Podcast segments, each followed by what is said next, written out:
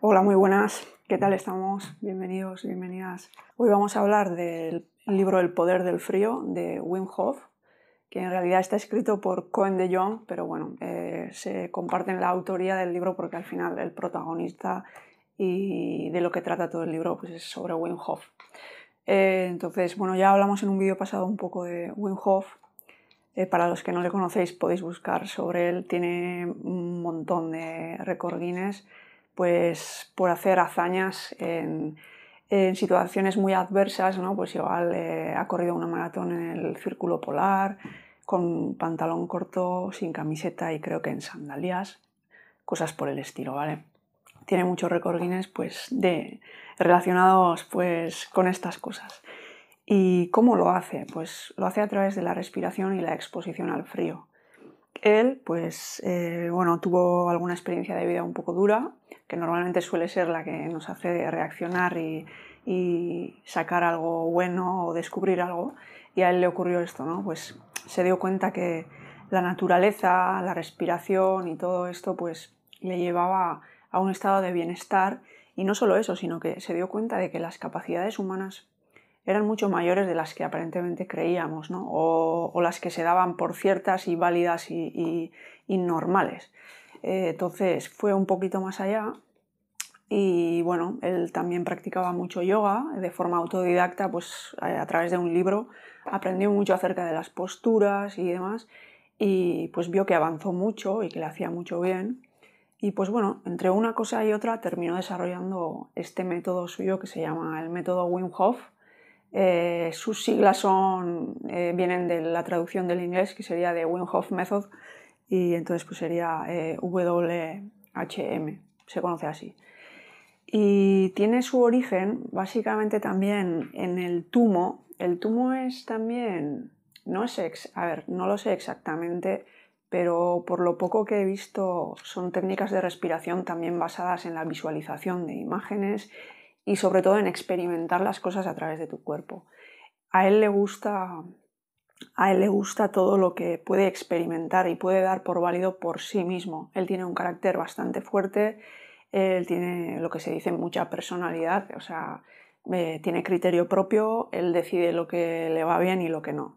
Y tenía muy claro que no quería no quería no, sino que él no acepta o no da por válido todo lo que sea religión. Para él la religión es eh, la experiencia, digamos. Entonces, como el tumo era algo que se podía experimentar, pues eh, lo dio por válido pues porque vio los resultados también, ¿no? Al final, porque se abrió a ello porque podía aplicarlo y en cuanto lo aplicó y vio los resultados, pues siguió con ello hasta este método de Wim Hof que conocemos hoy en día, ¿no? Entonces, eh, Cohen de Jong, el, escritor del libro, él, descubrió a Wim Hof en un documental sobre la BBC, creo que estaba salseando por internet y de repente le salió este documental en el que estaba Wim Hof nadando en aguas súper frías, no sé si heladas o no, pero en Islandia, con, imagínate, con glaciares de fondo, con icebergs de fondo, y claro, pues él se quedó alucinado porque normalmente pues eh, tú te puedes meter en aguas tan gélidas pues en un segundo, ¿no? Te metes y sales y ya te pones todas las capas posibles. Pues no, él estaba así nadando, sin más. Entonces pues le llamó la atención porque él también pues estaba muy interesado en esto de la salud y, mucho más interesado estuvo cuando se dio cuenta o cuando Wenhoff dijo que casi todo lo que hacía se basaba en la respiración. Entonces, casualidad, Cohen de Jong, bueno, casualidad no, por algo estamos hablando de él, ¿no? Eh, Cohen de Jong había ya escrito un libro sobre la respiración en, holandés, lo podéis buscar, no me acuerdo ahora el nombre. Y pues bueno, intentó por todos los medios contactar con, Wim Hof y al principio pues ni le contestaban y al final tuvo la oportunidad de hablar con su hijo y acercarse a donde estaban y se conocieron y a través de ese encuentro pues ya no sé si establecieron una amistad o no, pero bueno, algún trato hicieron que les llevó a compartir muchos momentos, creo que pasaron un año juntos y al final el resultado ha sido este libro. Y bueno, no os voy a contar todo lo que pone en el libro, me parece un libro que hay que leer. No es únicamente un libro de narrativa en el que cuenta la experiencia y ya está, también hay bastante base científica, mucho más de lo que se esperaría, porque parece que es como una técnica eh, un poco de aficionado, ¿no? Pues no, no. O sea, al final Wim Hof ha tenido unos resultados tan buenos que incluso la ciencia se puso a observarlo y esto queda plasmado en este libro. Em, por eso os digo que, bueno, hay algunas cosas que sí que son técnicas, pero también esto le da mucha más validez a esta técnica, a este método, ¿vale? Eh, bueno, quiero también comenzar diciendo un par de citas para que conozcáis mejor al amigo Wenhoff. Y bueno, una de las citas que a mí me gusta mucho, que dice es, nuestra respiración es el vínculo entre el mundo físico y el alma. Si nosotros como seres humanos podemos recuperar nuestra alma, ganaremos la guerra. Y el otro, y la otra cita, soy un científico y mi cuerpo es mi laboratorio. Como veis, a él le gusta experimentar y todo lo que no se experimente no le vale.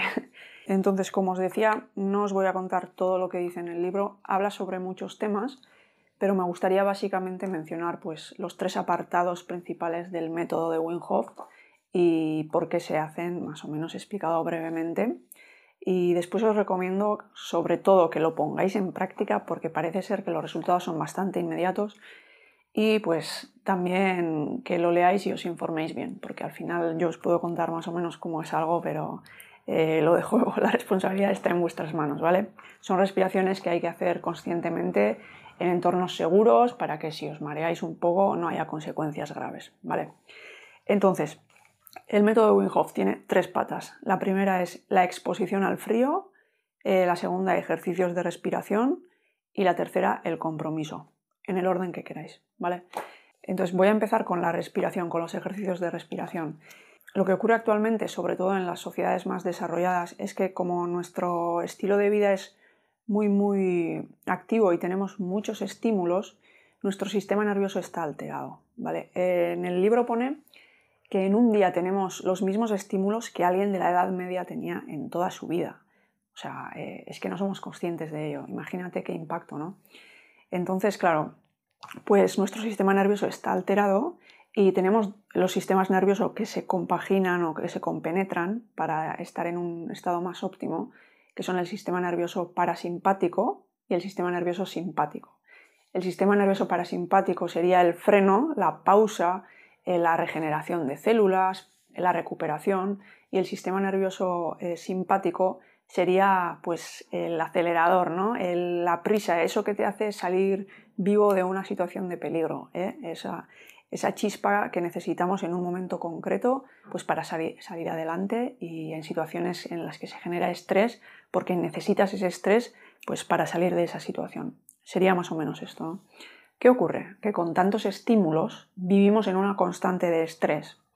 Entonces estamos en el simpático y la regeneración interna no se realiza porque el sistema parasimpático está dormido, casi nunca está activo porque hemos alterado nuestra respiración a causa de tantos sustos, estos miedos y estreses que al final eh, resultan en que contenemos la respiración o respiramos demasiado aceleradamente, tenemos ataques de ansiedad, todo tipo de cosas, ¿no?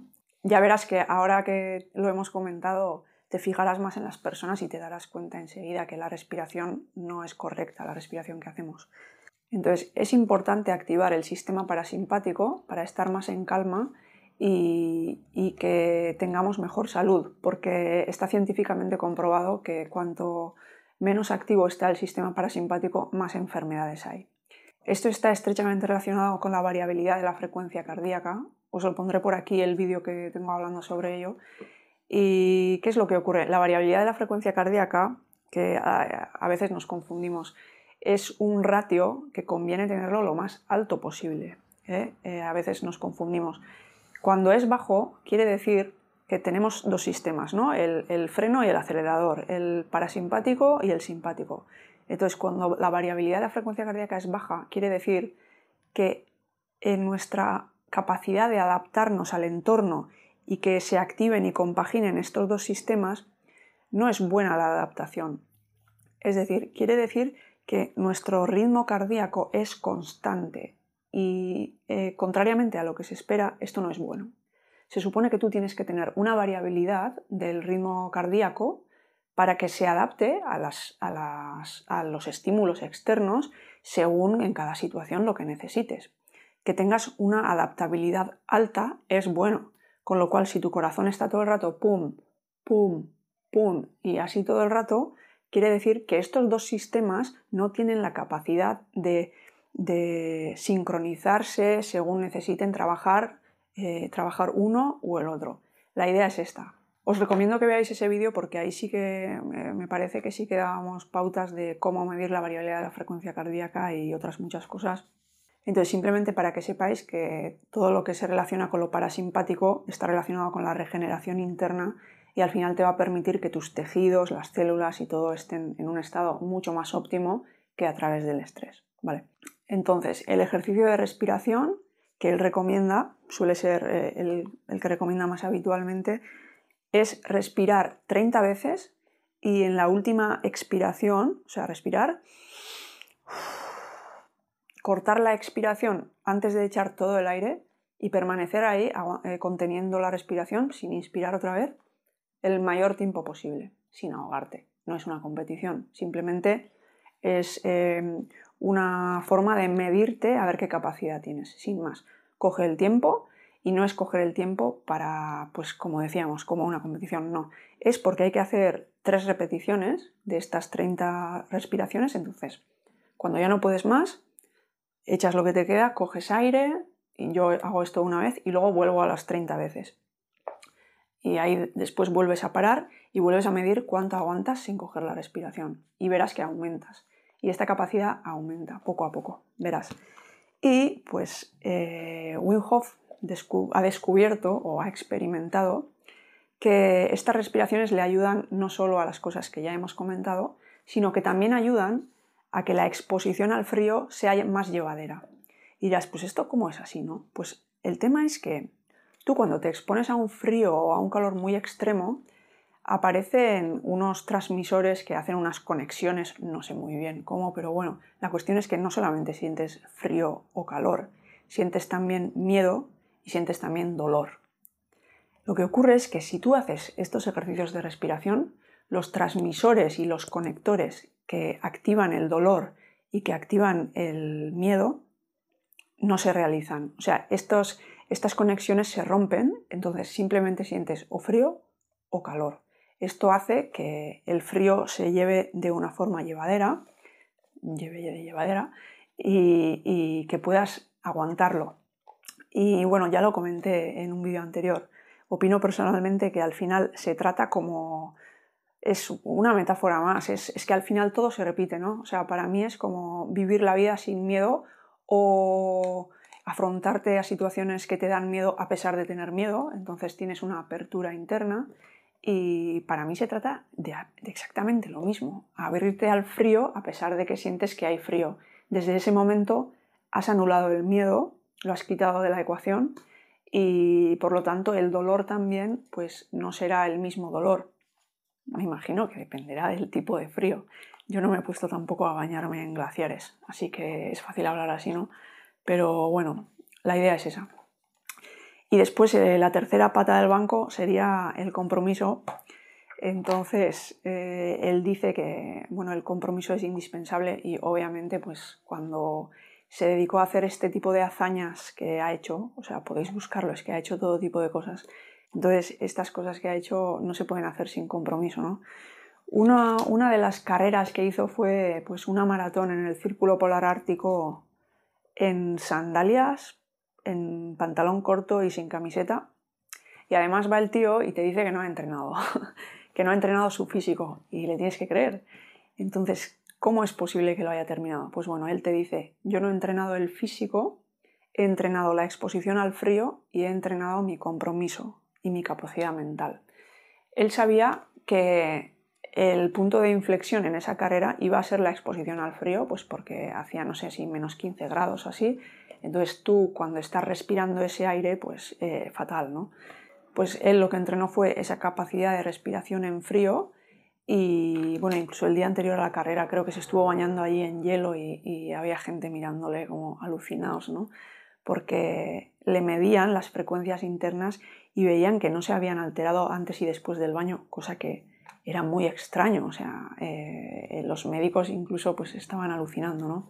Otra de las cosas que ha hecho es meterse un virus, que ahora no me sale el nombre, eh, cuando le hicieron esta prueba científica en alguna universidad conocida, pues para darse cerciorar de que su sistema en realidad sí que afectaba al sistema nervioso autónomo, ese que creíamos que era autónomo y que no se puede afectar, pues Wim Hof sí que lo puede afectar a través de su respiración. Entonces le inocularon este virus o esta bacteria o no sé, y normalmente sus efectos secundarios pues son efectos secundarios, efectos inmediatos. Son pues fiebre, eh, como temblores y pues todo lo que se asocia a una gripe pero muy gorda. Y pues eh, él expulsó esto pues no sé si en media hora de respiraciones o algo así. O sea, no tuvo ninguna, ningún efecto en él. Y después, que esto es algo que me gusta mucho, porque él no va de héroe.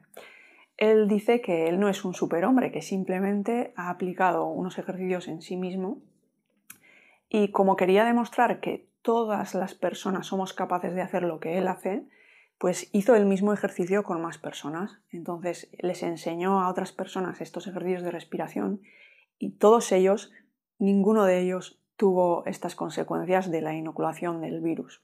Bueno, pues esto es para que tengáis una idea de lo que es el método de Wim Hof. Eh, lo ideal es que lo pongáis en práctica, informaos. Él tiene también un canal de YouTube, habla muchísimos idiomas, no sé cuántos idiomas habla, pero, eh, pero bueno, seguro que encontráis algo en vuestro idioma.